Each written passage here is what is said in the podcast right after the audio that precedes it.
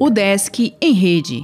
Notícias da Universidade do Estado de Santa Catarina. Olá, meu nome é Glênio Madruga e esta é a edição 358 do Desk em Rede.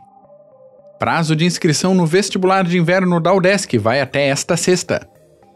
Até às 23 horas e 59 minutos de sexta-feira, dia 21, a UDESC receberá inscrições gratuitas para o vestibular de inverno 2020, processo seletivo especial. São três formas de avaliação para 1.040 vagas oferecidas por 37 cursos de graduação.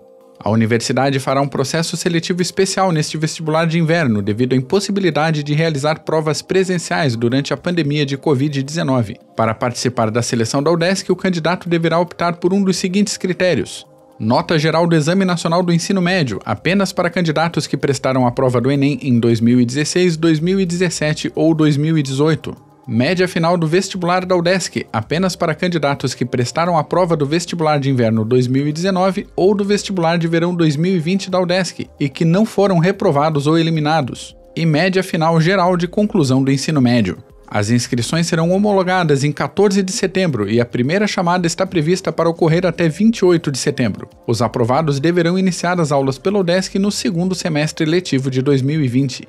Mais informações podem ser obtidas na página oficial do vestibular e com a Coordenadoria de Vestibulares e Concursos pelo e-mail vestiba.udesc.br.